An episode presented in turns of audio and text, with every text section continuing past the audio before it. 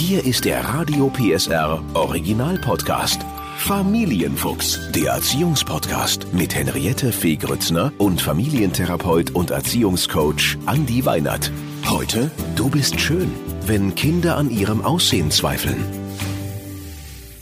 Herzlich willkommen und schön, dass Sie wieder mit dabei sind zu einer neuen Folge vom Familienfuchs mit Andi Weinert. Hallo. Unser Familiencoach natürlich auch wieder mit dabei. Heute geht's ums Thema Schönsein. Du bist schön.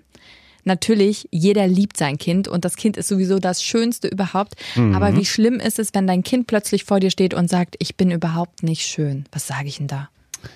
Ich glaube, das ist erstmal ganz wichtig, dass man das ernst nimmt. Ne? Also nicht nur mit so einer Bagatelläußerung, ach, stimmt doch alles gar nicht, äh, noch mit der Hand mit abwinken, sondern so ein, Zweifel und ab einem bestimmten Alter, auch äh, oft früher, als wir das eigentlich merken, ne, fangen ja Kinder auch an, sich zu vergleichen, stellen fest, es gibt unterschiedliche Körperkonstitutionen, unterschiedliche Haarfarben und da gibt's natürlich schon so den einen oder anderen, der vielleicht auch dadurch, dass er einen bestimmten Held hat, äh, der eine bestimmte Haarfarbe hat oder einen bestimmten Körperbau, dass man sich dann an dem auch orientiert und sagt, Mensch, irgendwie fühle ich mich nicht so wohl in meiner eigenen Haut. Würdest du dann sagen, ein guter Tipp ist erstmal aufzuzählen, was alles schön ist an dem Kind? Na, vor allen Dingen das Kind erstmal danach zu fragen, was es denn selber als schön empfindet. Ah. Ja, also vielleicht einen Schritt nach davor, dass man sagt, so was ist denn für dich überhaupt schön? Na, also dann vielleicht so den, den Weg auch zu gehen, zu sagen, gibt es vielleicht irgendwas, was du bei dir schön findest und dann vielleicht das Angebot machen zu sagen, so, und jetzt fragen wir einmal Papa, was der schön an dir findet. Dann sag ich dir eine Sache, die ich schön an dir finde. Und dann fragen wir Oma und Opa und wir rufen die jetzt alle mal an. Super. Und jeder sagt das. Und was ich ganz wichtig finde, ist in diesem Gespräch eben Kind auch zu sagen, schön ist nicht nur eine Charaktereigenschaft für bestimmte Körpermerkmale, sondern das kann auch eine persönliche Eigenschaft des Kindes sein. Ne? Also man kann ja auch nicht nur das Gesicht einer Person schön finden, sondern man kann ja auch einen bestimmten Charakterzug zum Beispiel schön finden. Ja, und ähm, du hast gerade das Thema so ein bisschen, was findest du schön angesprochen? Also so, sagen wir mal, Helden. Bei den Mädchen vielleicht die Barbie-Puppen, die ja auch einen speziellen Körper haben. Bei den Jungs vielleicht der Superheld, der wahnsinnig durchtrainiert ist. Jetzt habe ich da mhm. vielleicht so ein Kind vor mir stehen, was sagt, ich sehe so aber nicht aus, ich werde so auch nie aussehen, also bin ich nicht schön. Wie, wie, wie kann man da die Brücke schlagen? Also meine Idee wäre die, dass man dem Kind vielleicht sagt, das ist so ein bisschen wie in einer Kunst mit einem bestimmten Bild, wo der eine kommt und sagt, Mensch, ich finde das Bild total klasse, ich finde das schön. Der nächste kommt zu dem gleichen Bild und sagt, ich finde das gar nicht schön.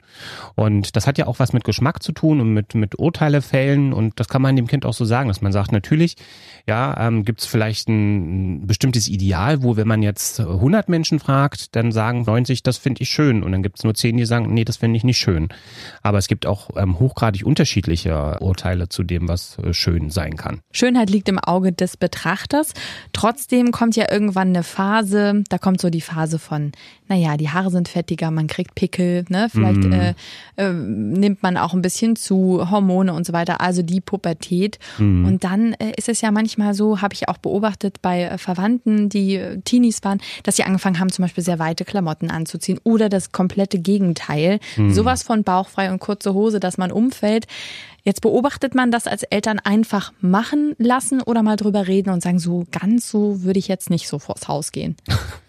Ich glaube, äh, so dass die große Überschrift heißt ja so ein Körpergefühl entdecken und sich auch überlegen, wie passt das so in das Umfeld, ja, mhm. so mein Körpergefühl.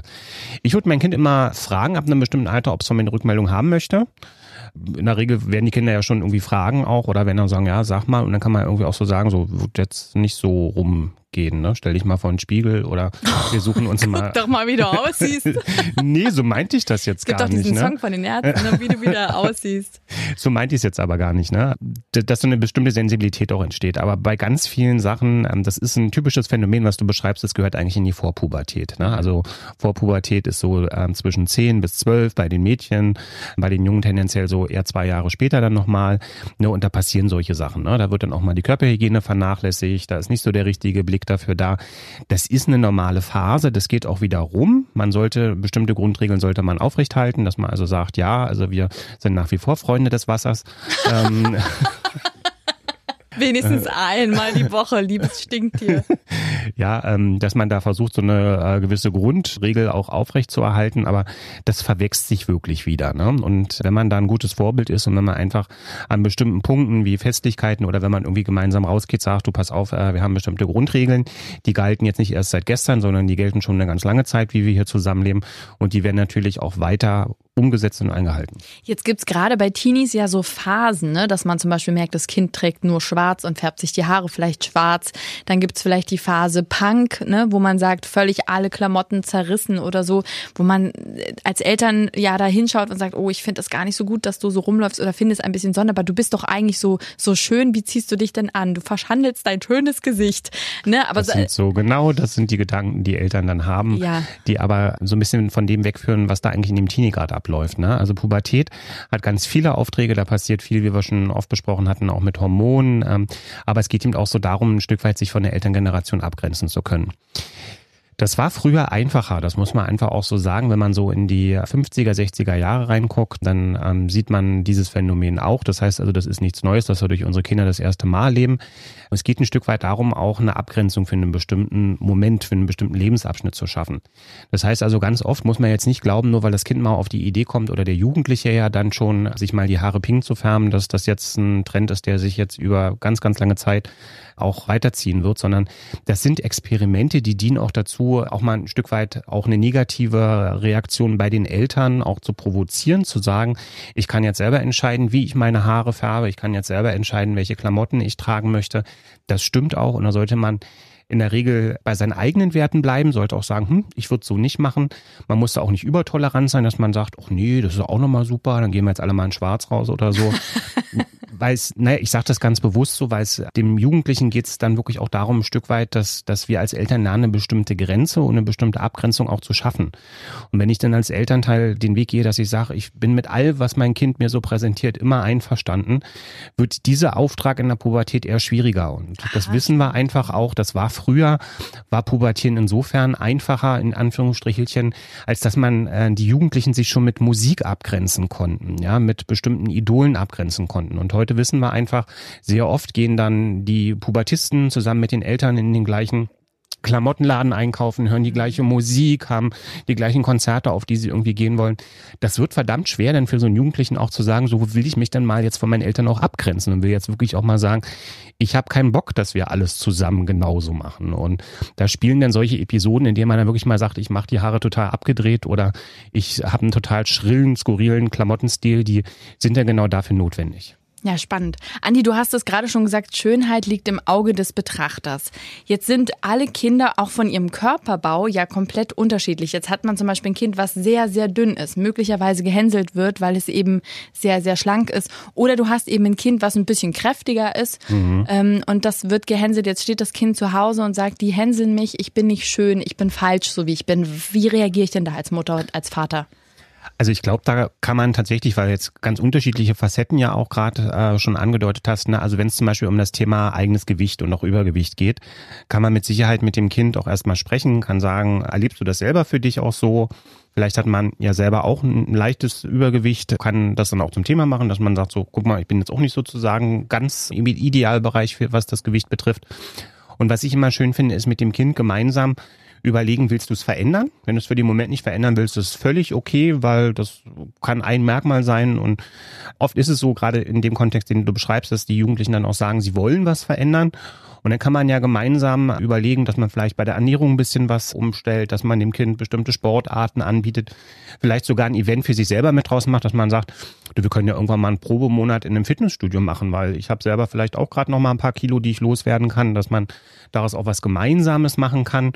Das heißt also, die Jugendlichen einfach auch bestimmte Dinge anbieten. Ne? Und auch das nochmal zum Anlass nehmen, vielleicht zu sagen, du, pass mal auf, wenn du jetzt merkst, dass du gerne ein bisschen dünner wärst, welche Möglichkeiten gibt's denn? Und den Stellenwert von gesunder Ernährung vielleicht einfach an dem Punkt auch nochmal besprechen und darauf hinweisen, weil das ist das, was dann auch oft passiert, dass dann so ins andere Extrem geschlagen wird, so eine ganz dollen Diäten begonnen werden, damit man ganz schnell sein Gewicht auch verlieren kann, dass man sagt, das ist auch nicht gesund, da gibt's dann Jojo-Effekt. Ja, und vor allem jetzt sind wir bei dem Thema, was ich unbedingt mit dir besprechen möchte bei dem Thema Essstörungen. Ne? Das mhm. ist ja manchmal ein schleichender Prozess. Man kriegt das vielleicht gar nicht unbedingt mit als Eltern.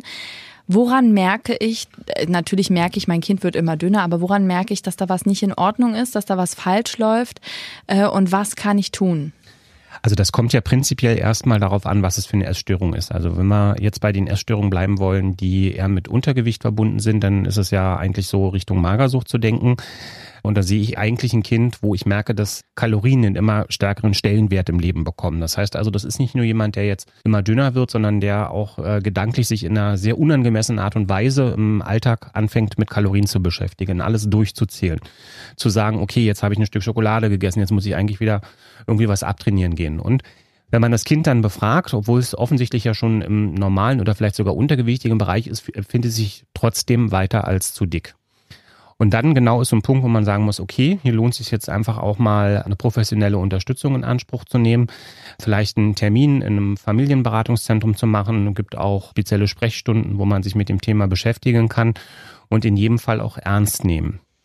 Was wir heute wissen, ist, dass sozusagen solche Phänomene wie Essstörungen, die entstehen immer aus einem Grund heraus, der oft in der Familie auch verankert ist. Das heißt also, auch da durchaus die Bereitschaft besitzen zu hinterfragen, was läuft vielleicht bei uns gerade auch nicht so gut, wofür kann es Ausdruck sein, weil wir eben wissen, so dieses klassische, diese klassische Idee, das kommt jetzt, weil jemand zu viel an einem bestimmten Model sich als Ideal orientiert hat, das ist sicherlich auch ein Baustein, der ähm, zur Begründung beiträgt, aber ganz oft ist es eben auch Ausdrucksform von nicht bewältigten Familienproblemen, dass jemand sowas so entwickelt.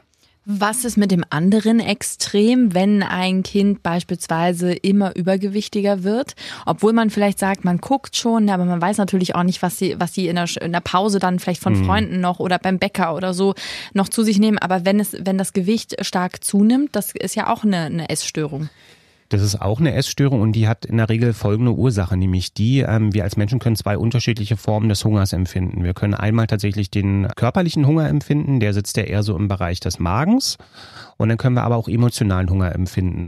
Den haben wir eher hinterm Brustbein. Diesen emotionalen Hunger, den erlebt man immer dann, wenn man Liebeskummer hat, wenn gerade irgendwo man merkt, so man ist so unglücklich mit sich selber und oft ist es bei diesen Jugendlichen ähm, die Schwierigkeit, dass sie sich sowieso schon aufgrund der aktuellen Situation nicht richtig glücklich fühlen, so einen Wunsch nach Wärme und Nähe auch haben und dieser emotionale Hunger, den sie dann so empfinden nach Liebe und Geborgenheit, dass der denn eben oft versucht wird, einfach über Nahrungsmittel zu kompensieren. Da wird dann ganz viel gegessen. Und derjenige hat auch so das Gefühl, dass das immer, dass er immer Appetit hat auf irgendwas aber es ist eben eigentlich ist es nicht ein Appetit, der jetzt dazu dient, den körperlichen Hunger zu stillen, sondern es geht tatsächlich darum, diesen seelischen, diesen emotionalen Hunger zu befüllen. Wie, also ich meine, du hast das gerade schon gesagt, natürlich professionelle Hilfe mit dazu holen, aber was kann ich als Eltern sonst noch geben? Zeit, mir mehr Zeit nehmen? mehr Zeit geben und tatsächlich dem Kind auch immer wieder Gesprächsangebote machen und auch Nähe vielleicht anbieten. Ne? Also so wie ich es schon gesagt habe, ne? also wenn, wenn so ein Jugendlicher so das Gefühl hat, er hat eine, einen Wunsch nach emotionaler Nähe, dann kann man natürlich den bloß bis zu einem bestimmten Eltern auch als Elternteil bedienen, das ist auch klar.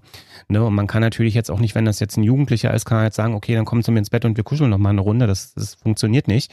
Aber man kann eben entsprechend das Kind dafür sensibilisieren. Alleine das zu erklären, und das versteht ein Jugendlicher auch schon, dass es diese zwei unterschiedlichen Formen des Hungers gibt hilft vielen Jugendlichen dabei, damit besser umgehen zu können und sich selber auch kritisch zu fragen, was ist denn das eigentlich gerade? Habe ich wirklich gerade Hunger oder geht es mir eigentlich um was anderes? Also es ist ein unangenehmes Thema, ne? gerade wenn man das auch anspricht.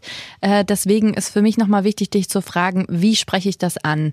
Vielleicht jetzt nicht gerade das Thema für einen Armbrotstisch, nee. aber äh, wann ist ein richtiger Moment zu sagen, du, ich habe das Gefühl, wir, wir sollten mal reden, da ist irgendwie, mir ist aufgefallen. Also wie beginnt man so ein Gespräch? Also ich glaube, so ein Gespräch kann man immer ganz gut beginnen, so wie du schon sagst, wenn man sich äh, tatsächlich, wenn sich alle Beteiligten in einer entspannten Atmosphäre befinden. Das heißt also, dass man vielleicht auch sagt, so du, pass mal auf, ich habe eine Sache, die würde ich gerne mit dir besprechen, die ist mir wichtig, wann können wir uns die Zeit dafür auch nehmen? Ich will das gar nicht irgendwie in so einem, so einem sozusagen groß aufgehängten Rahmen machen, aber es gibt eine Sache, die tatsächlich mir auch mal wichtig ist. Und dass man dann tatsächlich einfach vielleicht auch nicht gleich mit der Tür ins Haus so, äh, pass mal auf, mir ist jetzt aufgefallen, du zählst den ganzen Tag die Kalorien, äh, warum ist denn das so, sondern dass man so ein bisschen erstmal so erzählt, ne? also von den eigenen Sorgen auch erzählt, dass man sagt, du pass mal auf, hast vielleicht schon mal gehört, es gibt eine Essstörung, die äh, ist dadurch gekennzeichnet, dass eben jemand so äh, Dinge entwickelt, von denen ich glaube, dass ich sie auch bei dir beobachten kann. Wie ist denn das bei dir? Ne? Einladungskarte, was habe ich beobachtet? Anker zurückspielen zu dem Kind oder zu dem Jugendlichen und sagen, wie erlebst denn du das? Wenn man dann merkt, das ist so ein bisschen Bagatell, ach Mama, mach dir keine Sorgen. Das ist dem Kind eher unangenehm, dass man sagt, okay, dann lassen wir es für den Moment. Nimm mal aber meine Angst mit raus, ne, äh, meine Sorge und versuch dich vielleicht selber auch mal kritisch zu hinterfragen und vielleicht auch zu überlegen, wie komme ich denn darauf, dass ich mir da Sorgen machen muss. Was für Rituale, Andi, gibt es, außer natürlich Gespräche führen jederzeit und offen sein, um dem äh, Kind genug Selbstbewusstsein mitzugeben, dass es auch zu seinem Körper, zu sich selbst ein gutes Gefühl entwickelt? Da gibt's ja ganz, also ganz viele Dinge, die man machen kann. Ne? Also von ähm, positive Eigenschaften für jeden einzelnen Buchstaben im Vornamen zu finden. Das ist schön. Die kann man auch immer mal wieder hinterfragen. Man kann auch sich überlegen, äh, man kann mal so eine kleine Erfolgsstraße machen, dass man sagt, Mensch, was sind denn so tolle Erlebnisse in deinem Leben und was hast denn da für Stärken entwickelt? Also Erfolgsstraße äh, wirklich äh, symbolisch, dass man die malt auf einem Blatt Papier genau, oder auf oder dem Boden so und sagt, geh mal die Schritte ab, das hast du alles schon geschafft. Genau. Ne? Cool. Und da kann man sich ja selber auch mit einbringen, dass man sagt, na, ich finde schon, beispielsweise in der dritten Klasse, die Mathe 3, die war schon ein großer Erfolg. Ne? Oder guck mal, die haben mal so ein Bild, beispielsweise, wenn man auch mit Fotos arbeiten möchte, mal sagen, guck mal, da hast du aber einen Schuss gemacht. Ne? Also da bist du ganz schnell gewachsen, da sind auf einmal ganz viele Haare auf dem Kopf mit dazugekommen. Das heißt also, dass man dem Kind auch vielleicht mit so einer, mit so einer kleinen Erfolgsstraße auch nachweisen kann oder zeigen kann, dass Veränderungen mit dazugehören. Und vor allem auch, äh, du hast es gerade gesagt, auch mal wirklich das ansprechen und nicht nur sagen, du bist, bist hübsch oder süß, sondern auch, was findet man schön. Ne? Auch so ein Kind freut sich darüber, mal zu hören, dass es vielleicht besonders schöne Augen hat oder eine besonders schöne Nase oder ein schönes Lächeln, dass man das auch wirklich mal macht. Wie oft sollte man das machen? Das ist tatsächlich ein bisschen von dem Kind abhängig. Ne? Also wenn man so das Gefühl hat, das Kind äh, hat momentan nicht so ein starkes Selbstbewusstseinsgefühl, kann man es eher ein bisschen häufiger machen. Wenn man jetzt merkt, das Kind ist eigentlich schon ganz bewusst und selbstbewusst auch unterwegs, dann kann man das ja auch mit begleiten, aber dann ist vielleicht nicht ganz so notwendig, das in einem ganz engen, maschigen Abstand zu machen. Hast du dich als Jugendlicher schön gefühlt? Das weiß ich gar nicht mehr. Ich glaube zwischendrin mal ja und dann wieder mal nicht. Also das geht, ging bei mir, glaube ich, immer so ein bisschen hin und her. Woran liegt es eigentlich, dass wir Menschen, egal jetzt, ob wir äh, acht, zwölf oder 22 oder 40 sind, uns zwischendurch einfach nicht schön finden? Ja, ich glaube, weil sich ja auch bestimmte Ideale verändern. Ideale entstehen ja im Idealfall im Erwachsenenalter äh, aus so Werten, die man dann selber entwickelt hat, aber die sind ja natürlich als Jugendlicher oder als junger Erwachsener hat man die ja noch gar nicht so fest verankert. Und damit verändern sich natürlich auch immer mal wieder so Werte, ne? dass man so sagt, also momentan finde ich mich dann schön, wenn ich ein bestimmtes Gewicht habe. Dann finde ich mich wieder schön, wenn ich ein bestimmtes Gesicht habe, was frei ist von irgendwelchen Pickeln und irgendwelchen Veränderungen. Und da wird man sicherlich bei dem einen oder anderen, wird man sagen, da passt man eher so in sein, seine Sollvorstellung, wie man so aussehen sollte. Und bei anderen, wenn sich das dann verändert hat, merkt man, hm, das ist die, das ist die Differenz gerade ein bisschen groß. Und wenn nicht, habe ich neulich gesehen, ich war mit dem Auto unterwegs und da stand an der Brücke und da bin ich jeden Tag vorbeigefahren, als ich eine Zeit lang ein Projekt hatte. Du bist schön, klug und wundervoll. Und da habe ich mir gedacht, wenn man das jeden Tag mal kurz liest, das ist auch nett. Kann man sich auch auf den Spiegel schreiben. Kann man auch seinem Kind eine kleine Botschaft hinterlassen. Vielen, vielen Dank, Andi. Gerne. Der Podcast rund um Familie, Eltern, Kinder und Erziehung mit Familientherapeut und Erziehungscoach Andi Weinert. Alle Folgen hören Sie in der Mehr PSR App und überall, wo es Podcasts gibt. Familienfuchs, ein Radio PSR Original Podcast. Moderation Henriette Fee Grützner. Eine Produktion von Regiocast, deutsches Radiounternehmen.